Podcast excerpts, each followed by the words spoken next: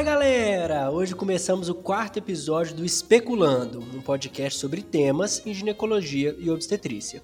Depois de falarmos sobre anticoncepcional, e eu tenho certeza que todo mundo tá fera em prevenir gestação não planejada, agora é hora da gente pensar naquela mulher que quer engravidar e está com alguma dificuldade. Um grande equívoco da maioria de nós, ginecologistas, é atendermos aquela mulher com 32, 33 anos que nunca engravidou e não alertá-la sobre os riscos da infertilidade nos próximos anos de vida. Nos preocupamos muito com a anticoncepção e não pensamos tanto no momento ideal para a concepção. Hoje é um episódio super especial porque eu tenho aqui comigo um convidado ilustre, meu professor e amigo querido, Dr. Luciano Elisiário. Fala pessoal, Luciano Elisiário, professor do curso de medicina da Universidade de Uberaba, médico assistente da Faculdade de Medicina do Triângulo Mineiro. Estou aqui hoje graças ao convite do meu querido, ilustríssimo ex-aluno e hoje residente e amigo Lucas Rezende. E viemos falar de um tema sensacional que é infertilidade. Estão também os amigos Greifos e a Josi para especular mais sobre esse tema. Oi, Josi! Oi, eu sou a Josi, paraibana, formada em GO na Universidade Federal da Paraíba, atualmente cursando R4 no Hospital e Maternidade Vila Nova Cachoeirinha, em endoscopia ginecológica e uroginecologia. Fala galera, eu sou o Greifos, fiz medicina na Universidade Federal Fluminense, Fiz residência em ginecologia e obstetrícia na FAMERP, em São José do Rio Preto, e agora estou fazendo ultrassonografia na Unicamp e reprodução humana e infertilidade pela Santa Casa de São Paulo. Feitas as apresentações, eu vou pedir para o meu amigo Luciano fazer uma introdução sobre o tema para nós. Depois nós vamos falar sobre a propedêutica do casal infértil, o tratamento de baixa e de alta complexidade, e nós vamos finalizar com os assuntos criopreservação, útero de substituição e bioética em infertilidade. E aí, Luciano, é muito importante falar sobre esse assunto? A importância é muito maior do que vocês imaginam. Essa subespecialidade da ginecologia é pouco explorada, é pouco individualizada por todos vocês. Vocês sabiam que 10% de todos os casais são considerados inférteis e nem sabem que são inférteis? Eles procuram seus ginecologistas e os ginecologistas, na maioria das vezes, nem os perguntam se eles têm desejo de engravidar ou se têm dificuldade para engravidar. E vão fazer essa pergunta somente quando esse casal tem 10, 15, 20 anos juntos e onde a chance de engravidar vai ser muito menor. Então, o primeiro pedido que eu faço a todos nós, colegas ginecologistas, alunos residentes, é que sempre sempre investigue o casal infértil, sempre pergunte para esse casal se eles têm desejo de ter filhos, sempre oriente o que eles devem fazer para que eles obtenham filhos o quanto antes for necessário. Quando a gente vai em qualquer congresso de reprodução, de infertilidade, o primeiro, segundo slide que é colocado em qualquer aula é um gráfico que mostra a idade da paciente em relação à chance de gestação. E esse slide é clássico que depois de 35 anos a taxa de gestação cai e depois de 37 anos cai abruptamente.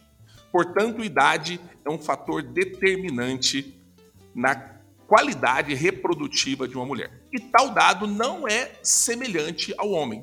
Se pegar a minha idade, com 45, embora eu pareça ter 35, e o do Lucas, com 30, embora ele pareça ter 35, a nossa taxa de fertilização é muito próxima. Isso só vai cair depois de 55, de 60 anos. Outros fatores bastante importantes para se determinar a chance de sucesso em uma reprodução assistida de um casal são os antecedentes sexuais desse casal. Eles precisam ter pelo menos duas vezes por semana de relação sexual. Os antecedentes menstruais dessa paciente, porque uma paciente que menstrua, não é sempre, não é via de regra, mas uma paciente que menstrua regularmente, há uma tendência a ela estar ovulando, enquanto o ciclo anovulatório é um ciclo alongado. Outro dado bastante importante são os antecedentes cirúrgicos dessa paciente. Essa paciente será que foi submetida a um tratamento prévio para infertilidade, ou um tratamento não necessariamente para infertilidade, mas um tratamento que acabou por é, lesionar, por retirar parte de um ovário ou lesionar algum órgão pélvico que pode levar a essa infertilidade, é outro fator bastante importante a ser considerado. Né?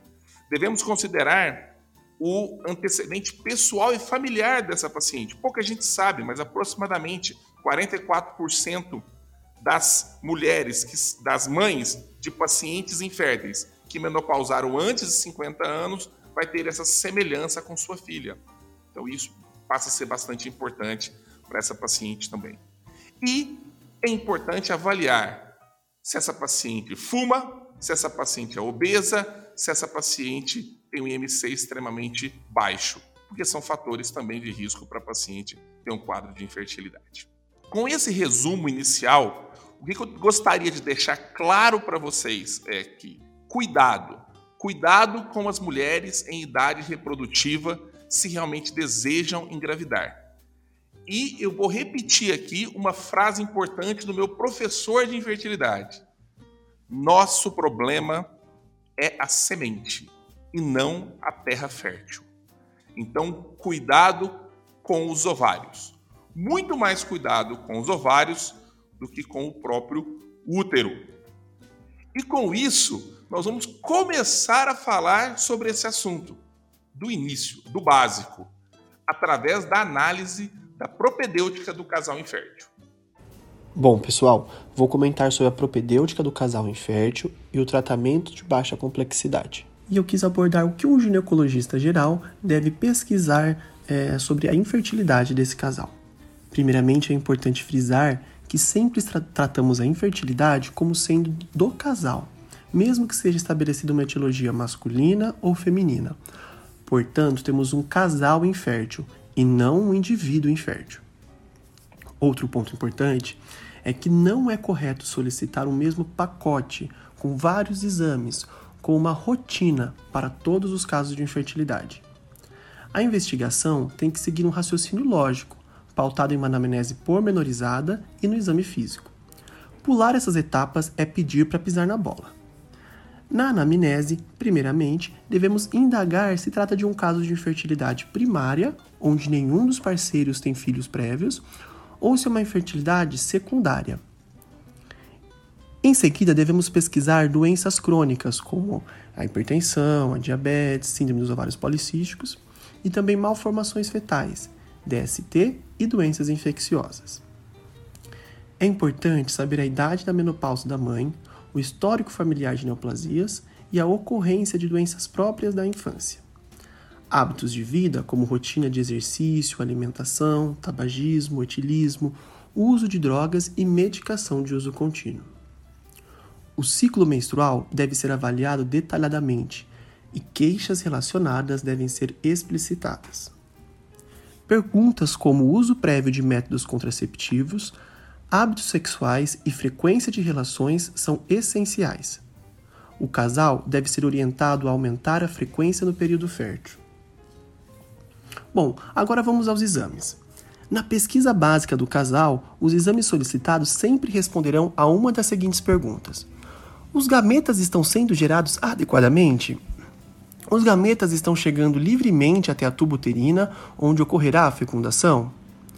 Partindo dessas questões, podemos solicitar um espermograma para avaliação inicial do fator masculino, que geralmente é responsável por cerca de 25% dos casos de infertilidade.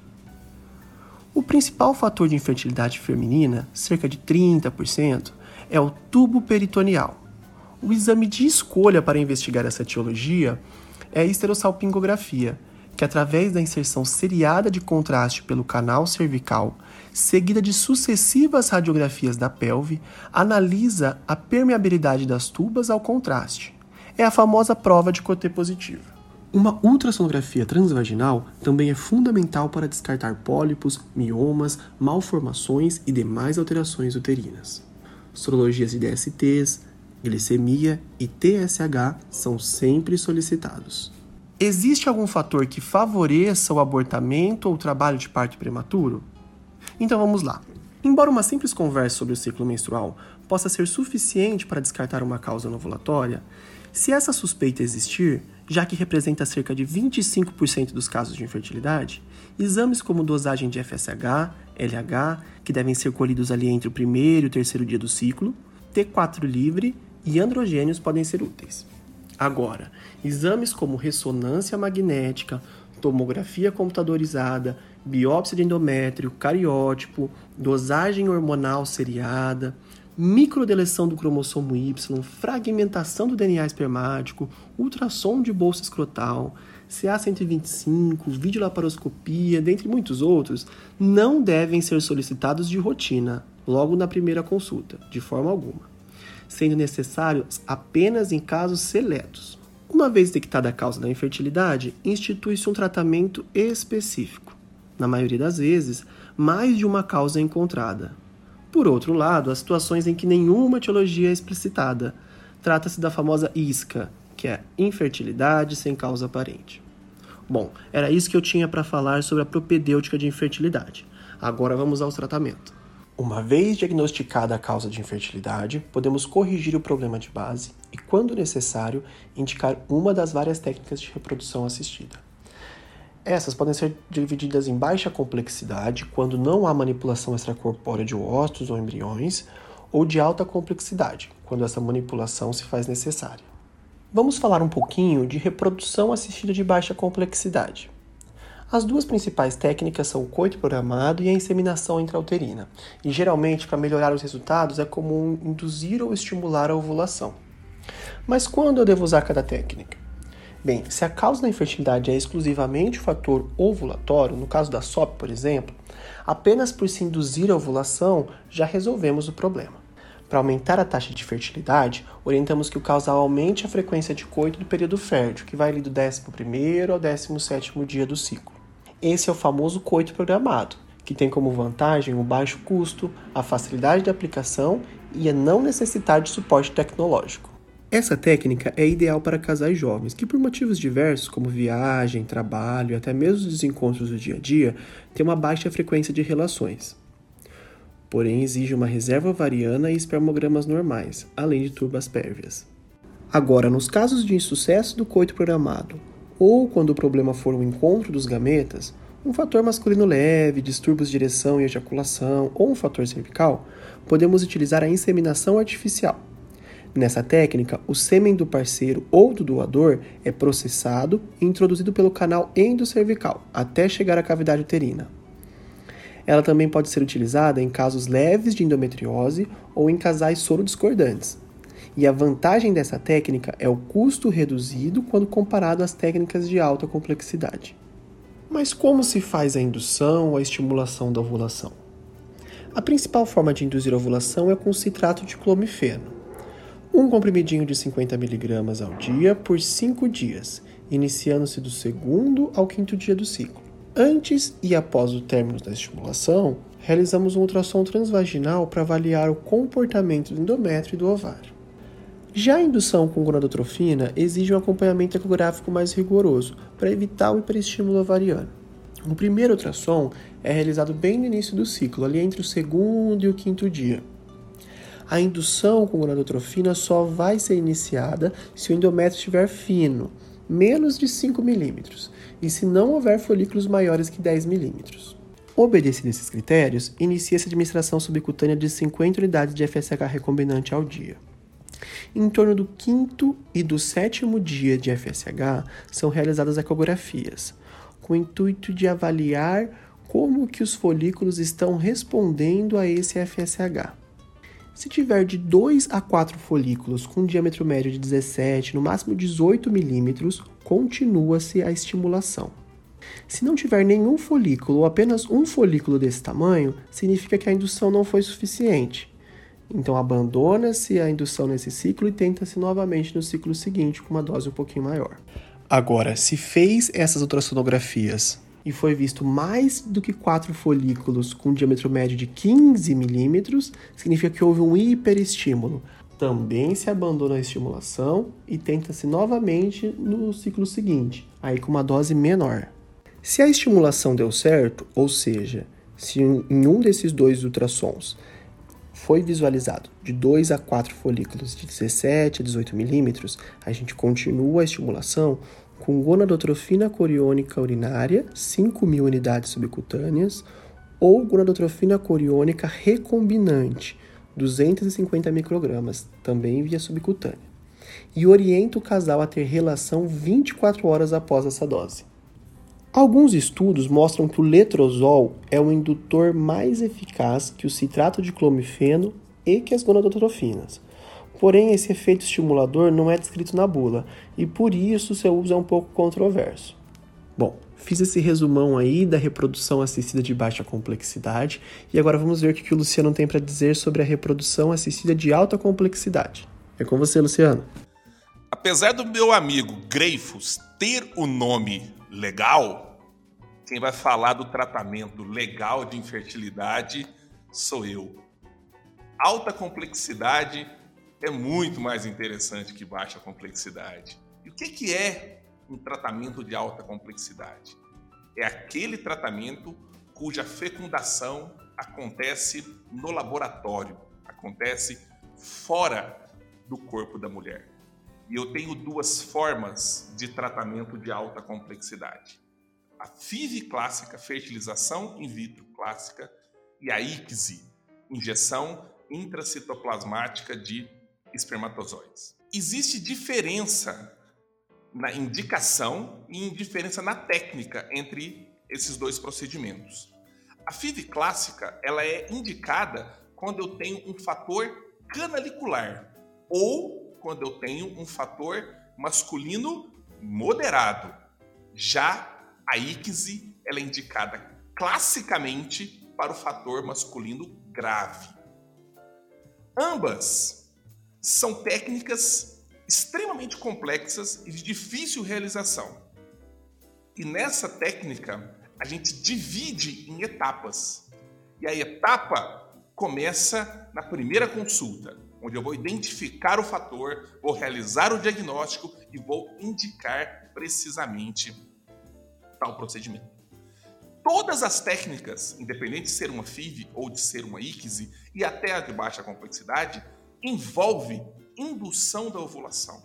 Eu preciso ter mais de um óvulo, porque eu sei que o sucesso do procedimento não é garantido.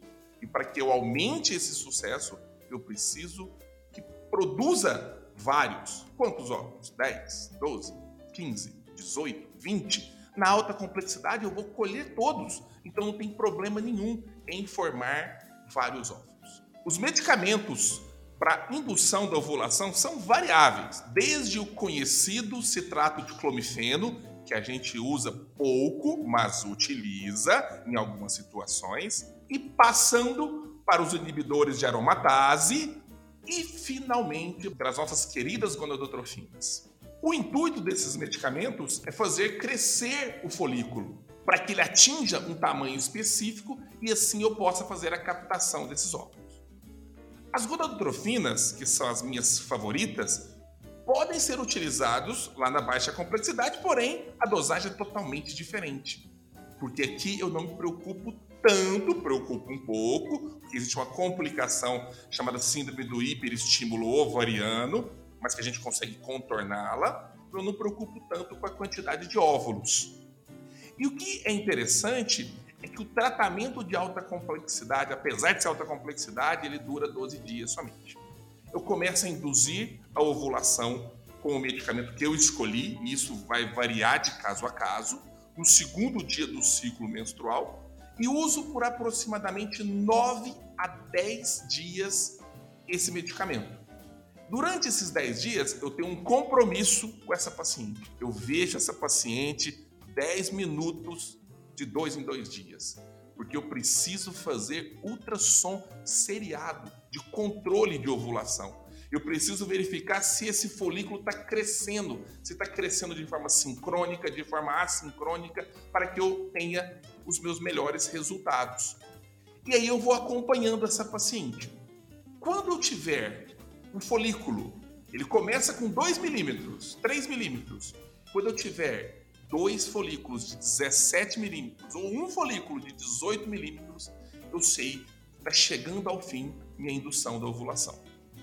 Nesse instante, eu vou parar a minha indução da ovulação e eu vou introduzir um medicamento chamado HCG. E esse HCG ele é fundamental, porque eu sei que ao aplicar o HCG, essa paciente vai ovular 36 horas após. E para que, que serve esse HCG? Ele serve para deflagrar, deflagrar a ovulação e transformar aquele óvulo que estava imaturo, que estava em prófase 1, até um M2. Amadurecer esse óvulo. Isso é função do HCG. E aí o que, que eu realizo? Eu colho esses óvulos antes dela ovular, senão eu perco o meu procedimento. Então eu marco a captação para 35 horas após a administração do HCG. 35 horas depois de aplicado o HCG, a paciente então conduzido ao bloco cirúrgico para a realização da aspiração desses folículos, da captação desses oócitos. Essa aspiração é feita sob sedação e através de uma agulha de punção guiado por um ultrassom transvaginal. Eu aspiro todos os folículos, um a um, inclusive os pequenos, porque ali pode até ter óvulos imaturos e aí a embriologista pode conseguir amadurecê-los no laboratório. Capto todos esses folículos, passo para a embriologista e a embriologista então vai avaliar quantos folículos, minto, quantos óvulos tinham dentro dos folículos e se esses óvulos eram óvulos maduros, M2, ou imaturos, M1. Somente os M2 são capazes de ter fertilização. Depois que a embriologista é, avalia o aspirado e verifica quantos óvulos essa paciente produziu, acontece a injeção dos espermatozoides dentro dos óvulos, isso é a íquise, ou ela pega um montante de espermatozoide e solta sobre os óvulos para que eles próprios realizem a fertilização. É a FIV. Essa é a diferença entre aqueles dois procedimentos que eu disse. Lembrar que esses espermatozoides foram adquiridos através da masturbação do parceiro da paciente. No mesmo instante que ela estava coletando os óvulos, o parceiro estava coletando os seus espermatozoides. Depois de injetados os espermatozoides sobre os óvulos, 16 horas depois, eu tenho a comprovação da fertilização. A embriologista avalia se há a presença dos dois pronúcleos, através de um microscópio, lógico, obviamente, e aí eu determino se houve ou não a fertilização.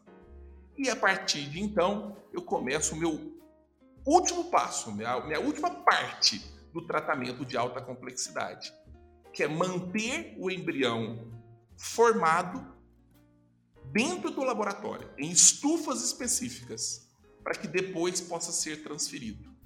A manutenção do embrião no laboratório, ela pode ser feita por dois dias, por três dias ou por cinco dias.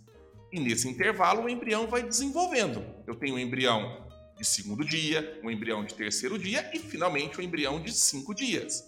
Esse é o que mais aproxima da fisiologia. Porque com cinco dias ele está na forma de blasto, que é a forma pelo qual o embrião é implantado naturalmente dentro do útero. A mais próxima que é implantado dentro do útero é a forma de blasto.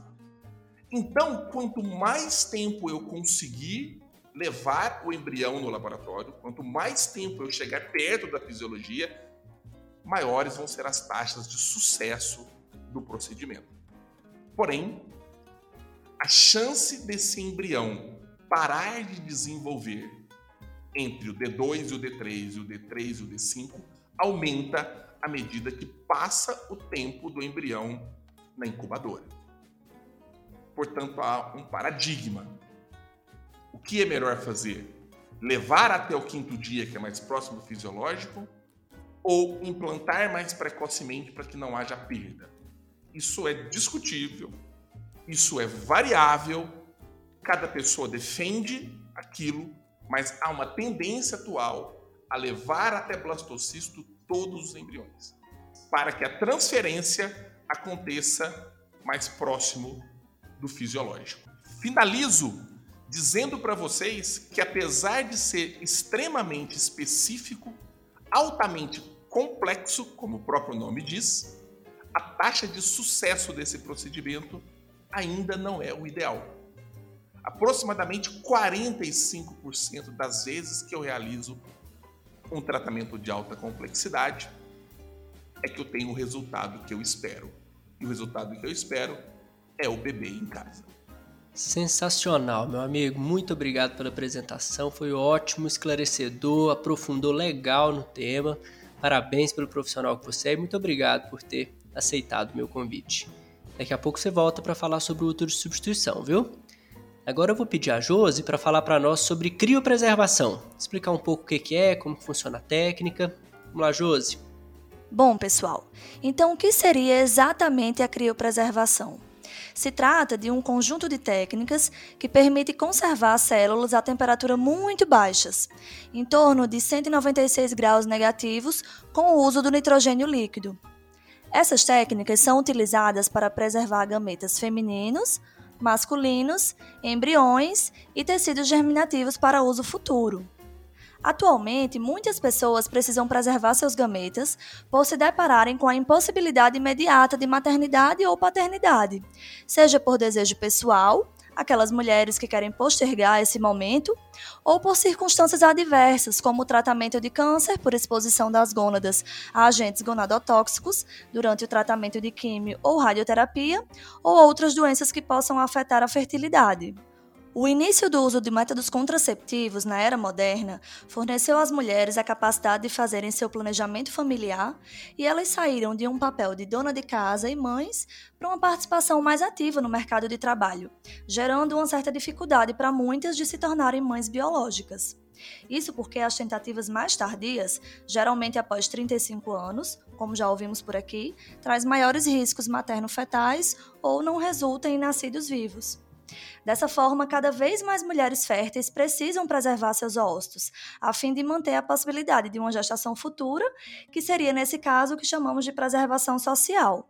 Atualmente, a criopreservação de óvulos é considerada o padrão de referência para a preservação do potencial de fertilidade feminino. Os novos protocolos, utilizando a técnica de vitrificação, permitem a criopreservação dos óvulos humanos de forma segura e com altos índices de sobrevida, evitando danos celulares que ocorriam com frequência no congelamento lento, aquele que era feito antigamente, a técnica mais antiga. E como funciona? É um processo de várias etapas. Inicialmente é realizada a estimulação ovariana com medicamentos, como já foi discutido pelos colegas anteriormente, com conseguinte aspiração dos folículos ovarianos por via vaginal, sob anestesia e guiado por ultrassom, e preparo dos gametas com uso de substâncias crioprotetoras para o congelamento ultra rápido, que é a técnica que utilizamos atualmente. Existe ainda hoje em dia a alternativa de coleta de ócitos imaturos com posterior maturação in vitro e conseguinte vitrificação. Essa seria uma importante opção para pacientes oncológicas, uma vez que poderiam ser realizados nessas pacientes ciclos não estimulados para coleta dos gametas, o que manteria o estradiol em níveis fisiológicos e não atrasaria assim o início da terapia quimio-radioterápica. Nos homens, a criopreservação de sêmen é também uma técnica amplamente utilizada e de alta eficácia. O sêmen deve ser processado e receber então substâncias protetoras que evitam a formação de cristais de gelo no interior das células, além de protegê-los durante o descongelamento para o uso. Com o surgimento de técnicas como fertilização in vitro injeção intracitoplasmática, não existe uma quantidade mínima de amostra, contanto que esta contenha espermatozoides viáveis. As técnicas alternativas de coleta, como eletroejaculação, aspiração epididimária e testicular, podem ser utilizadas em pacientes com incapacidade de coleta habitual, como por exemplo adolescentes que têm dificuldade na coleta por masturbação, pacientes com história de disfunção sexual e etc. E com relação à preservação de embriões, qual seria a indicação? E como se faria? Nós sabemos que hoje há um limite de número de embriões que podem ser transferidos de acordo com a idade da mulher. Dessa forma, os embriões em excesso devem ser criopreservados. Além disso, quando se tem o risco de síndrome de hiperestimulação ovariana, como a gestação piora esse quadro, os embriões são congelados para que possam ser transferidos num próximo ciclo, em que os níveis hormonais estejam mais adequados, não havendo assim riscos para a mulher. Existe ainda o caso comum de planos gestacionais futuros. E quanto tempo essas estruturas podem ficar congeladas? Não há um tempo limite. O importante é que todos os gametas e embriões sejam devidamente identificados antes de serem criopreservados. Já se fala atualmente em criopreservação de tecido ovariano e testicular. Essas técnicas apresentam a vantagem de preservarem a função endócrina, porém ainda estão em fase de estudo. Ou seja, isso aí vai ser bagagem para um futuro podcast. Pessoal, estou de volta e agora nós vamos falar sobre um assunto atual, que é o útero de substituição. O útero de substituição é quando a paciente, né, a mulher, ela não possui o útero, mas ela possui o ovário, portanto possui gametas, e ela precisa de um útero para poder gestar o seu embrião, né, o seu feto, depois o seu filho, né? E, e com isso servir como útero amigo, chamado de útero de substituição. Quais são as indicações para o útero de substituição? Não, primeiro, quem é que pode servir como útero de substituição? Até parente de quarto grau. Antigamente, quando eu estudei infertilidade, era parente de segundo grau. Agora já mudou, está mais fácil. Até parente de quarto grau. Certo? E a grande indicação são as pacientes que não possuem o útero, ou porque foram esterectomizadas, ou porque não possuem o útero por alguma doença genética, quando elas possuem, por exemplo, a clássica, aquele nome maravilhoso, síndrome de Mayer, Rokitansky, Kuster-Hauser. A genesia milleriana não tem duto de Miller, portanto não tem útero. E, consequentemente, elas podem lançar mão de sua parente de até quarto grau para conseguir ter o seu filho. Um fato interessante que eu gostaria de falar sobre o útero de substituição é sobre o transplante de útero, que não me lembro muito bem, mas há dois, três anos atrás caiu muito na mídia essa questão.